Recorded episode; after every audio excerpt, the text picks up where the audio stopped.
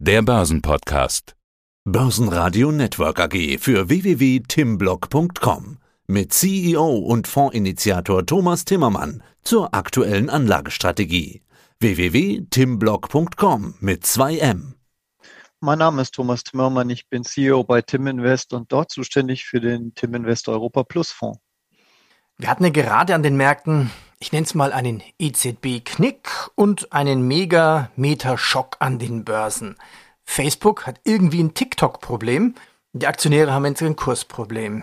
Also Meta stimmt, minus 25 Prozent. Ähm, da sind die Zahlen nicht so positiv aufgenommen worden. Jetzt hatten wir aber auch Amazon gestern zum Börsenschluss. Äh, da war die Aktie dann plus 13 Prozent. Also das hebt sich alles ein bisschen auf.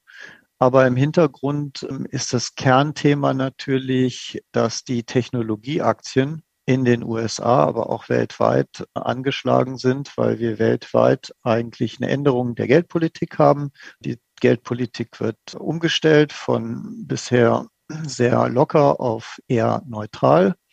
Und das trifft halt die Technologieunternehmen. Und dort war ja der Nasdaq sehr, sehr stark gefallen und hat sich jetzt ein bisschen erholt technisch. Und in dem Zusammenhang muss man diese, diese Unternehmensmeldungen und auch die Reaktion darauf einfach sehen. Das war jetzt allgemein gedacht. Gehen wir noch mal ein bisschen trotzdem auf Amazon und das TikTok-Problem von Facebook ein. Trennt sich jetzt in dieser Berichtssaison irgendwie Spreu vom Weizen, dass die Anleger genau entscheiden, was da passiert? Nach der Corona-Krise 2020 haben sie irgendwie alles gekauft. Dann haben sie die Corona-Gewinner gekauft und jetzt ist Stockpicking angesagt? Auf jeden Fall. Wir haben einen wesentlich schwierigeren Aktienmarkt als letztes Jahr mit einem vollkommen anderen Charakter. Letztes Jahr war es ja so, dass man fast immer in den Dips zukaufen konnte und danach gab es irgendwann neues Allzeithoch. Und in den USA in erster Linie, das heißt, die Börsianer waren eigentlich verwöhnt. Es war fast egal, was man gekauft hat, es ist immer gestiegen. Im Technologiesektor hat das schon Ende letzten Jahres eigentlich begonnen, dass es dort nicht mehr so einfach ist. Die Breite des Marktes war schon wesentlich schwächer. Viele Aktien waren minus 30, minus 50 Prozent. Und eigentlich wurde der ganze Technologiesektor nur noch durch wenige ganz große Aktien wie Apple zum Beispiel Beispiel oben gehalten. Und jetzt haben wir einfach eine Fortsetzung des Trends. Wir haben ja ein Jahr, was noch relativ frisch ist. Wir haben jetzt gerade Anfang Februar, aber wir haben schon ganz deftige negative Zeichen. Also wir haben DAX bei minus 4,7 Prozent, wir haben S&P bei minus 6 Prozent und wir haben den Nasdaq 100, über den reden wir ja gerade, bei minus 10 Prozent und das innerhalb von einem Monat. Insofern, ja, wir haben vollkommen anderes Börsenjahr und ja, in diesem schwierigeren Börsenjahr spielt Stockpicking natürlich eine wesentlich größere Rolle. Wie gut läuft es denn eigentlich in der Wirtschaft und wie gut war denn bisher die Berichtssaison? Also die Wirtschaft brummt eigentlich, auch in Deutschland. Also die Auftragsbücher sind prall gefüllt, so prall gefüllt wie seit den 60er Jahren nicht mehr. Die Gewinnsaison äh, läuft auch in den USA eigentlich sehr gut. 82 Prozent der Unternehmen sind über Erwartungen gewesen. Die erwarteten Gewinne sind rund knapp neun Prozent über den Erwartungen. Das Problem sind im Moment nicht die Unternehmensgewinne und die Quartalsberichterstattung, sondern das Problem ist eher die mögliche Auswirkung der Änderung der Zinspolitik weltweit. Und da haben die Vereinigten Staaten ja angefangen mit der Fed und jetzt ist halt die EZB hinterhergekommen. Am Anfang hat ja so die EZB getan, als äh, würde sie sich überhaupt nicht für die Inflation interessieren und alles bleibt beim Alten. Deswegen hatten wir auch eine deutliche relative Stärke von Europa gegenüber den USA, wo ja der Fed-Chef relativ klar gesagt hat, dass es jetzt um Inflation geht und nicht mehr um Pandemie oder sonst was. Und das hat jetzt halt die EZB in der letzten Sitzung diese Woche relativiert und deswegen holt letztendlich im negativen Sinne Europa jetzt ein bisschen auf in Richtung USA und alles gleicht sich wieder an. Mhm. Da würde ich gerne noch mit tiefer einsteigen. Die EZB hatte auf der Sitzung, 3. Februar, also falls Sie das irgendwie auch nächste Woche hören, die Leitzinsen ungeändert gelassen. Okay, wussten wir, war erwartet. Die Anleihenkäufe des PEP e werden Ende März 22 auslaufen. Okay, auch klar, Haken dran. Gehen wir nochmal die Probleme durch der EZB. Ich glaube, ich habe drei Probleme. Eins, die Inflation über 5,1 Prozent, zwei, die Fed macht Druck und drittens, ja, die Schuldenländer wie Italien.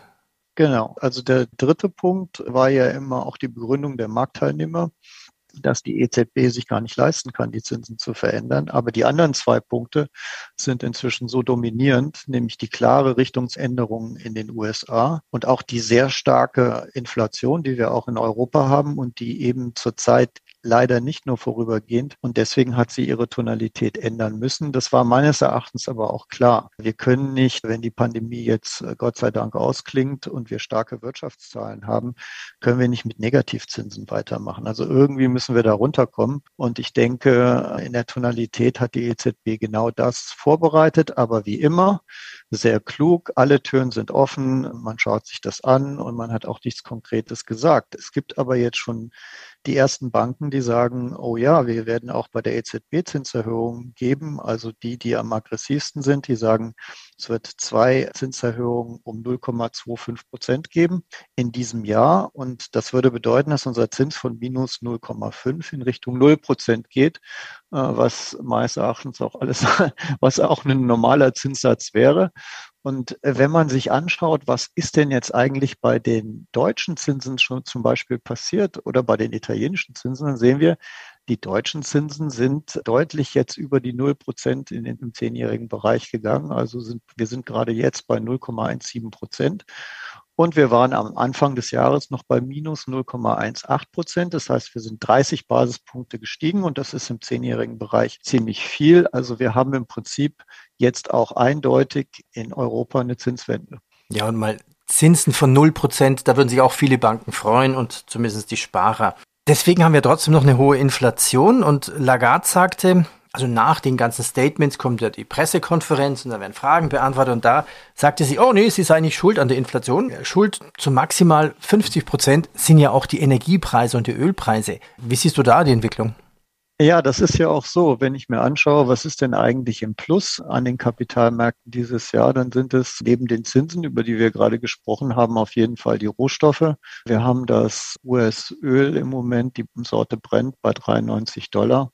Das ist ein Plus von 19,3 Prozent seit Jahresanfang. Wir haben den breiten CRB-Index, wo die 20 größten Rohstoffe drin sind, bei plus 0,17 Prozent. Im Prinzip auf dem 52 Wochen hoch. Und da ist mächtig äh, Druck drauf. Und da kommt natürlich ein Großteil der Inflation her. Und da ist auch die Hoffnung eigentlich der EZB, dass dieser Effekt vorübergehend ist, dass das sich abschwächt. Wir haben ja auch noch geopolitische Themen in Europa zurzeit, die mit in diesen Energiebereich reinspielen.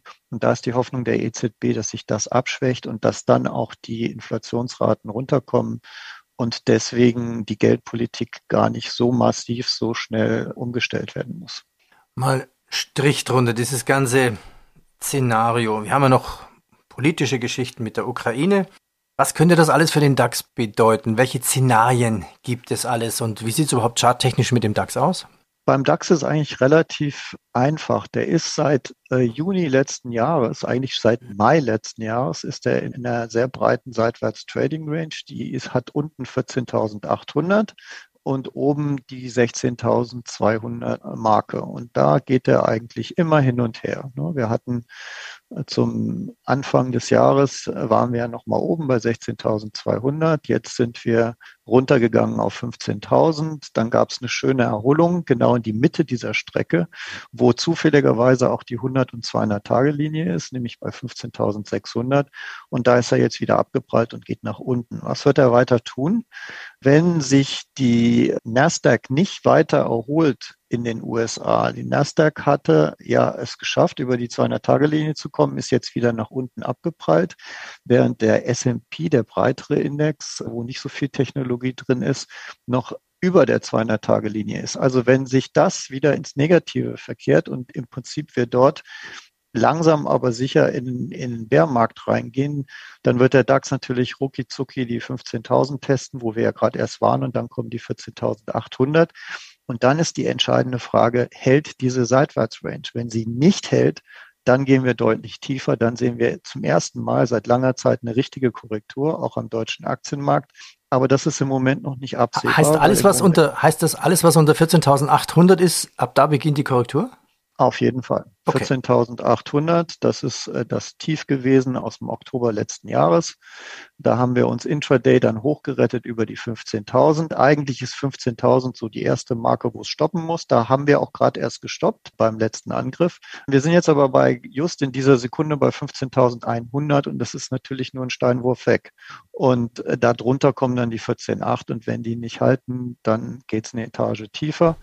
Und damit muss man einfach zurzeit rechnen. Das ist im Rahmen der Möglichkeiten. Es ist ein vollkommen anderes Jahr. Dieses Buy the Dips, es geht immer wieder hoch. Man hat immer einen Treffer, wenn man unten gekauft hat. Das könnte dieses Jahr eben mal nicht zutreffen, weil sich nämlich Dinge verändert haben. Insbesondere die lockere Geldpolitik hat sich geändert und das kann halt eine negative Auswirkung ja. auf den Aktienmarkt haben. Wäre ja auch fast wieder schön, wenn man eine Normalität hat und wenn man Aktien-Stockpicking betreiben müsste, um die besseren vielleicht rauszusuchen. Ja, Thomas Zimmermann von Tim Invest. Wie bist du denn eigentlich durch den schweren Januar gekommen mit deinem Fonds? Und was hast du jetzt für eine Strategie und welche Aktienquote hältst du? Also wir hatten oben bei 16.200 eine Aktienquote von nur noch 25 Prozent und sind dann runtergefallen damit auf 15.000.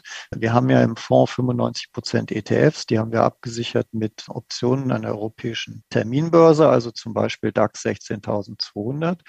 Und was wir jetzt getan haben nach unten hin, weil die impliziten Volatilitäten so hoch sind und die Prämien so hoch sind, haben wir die Absicherungsstrecken verkürzt. Das heißt, wir haben just zum Beispiel diese 14.800, haben wir einfach dort die Absicherung verkauft. Das heißt, für zwei Drittel unserer DAX-Absicherung endet die Absicherung im Moment bei 14.800. Das ist eine März-Absicherung. Das heißt, sie würde dann zahlen die ganze Strecke zwischen 16.200 und 14.800 Punkten. Und ähnlich sind wir vorgegangen bei den anderen zwei Indizes, nicht dem Eurostox 50 und dem Stocks Europe 600. Der Tim Invest Europa Plus Fonds ist nur 2,4 Prozent vom Hoch, ist deutlich weniger natürlich gefallen als jetzt der DAX und Co und holt im Moment von der Performance sehr schön aus. Ganz wichtig auch, die Volatilität ist nur bei 6,6 Prozent. Der DAX hat dagegen 15,4 Prozent. Und wenn man sich seit Auflage des Fonds vor knapp über einem Jahr die Performance des Fonds anguckt, so haben wir jetzt schon eigentlich 92 Prozent des DAXes, der DAX-Performance abgebildet, obwohl wir natürlich mit einer Absicherungsstrategie ein viel niedrigeres Risiko fahren. Jetzt hat eigentlich die Zeit für so eine Overlay risikoadjustierte Strategie an den Aktienmärkten begonnen. Und deswegen sind wir auch ziemlich aktiv zurzeit und es macht auch eigentlich viel Spaß. Thomas, danke dir. Ich danke dir, Peter. Das war Fondsinitiator Thomas Timmermann. Mehr dazu unter www.timblock.com mit 2M. Börsenradio Network AG.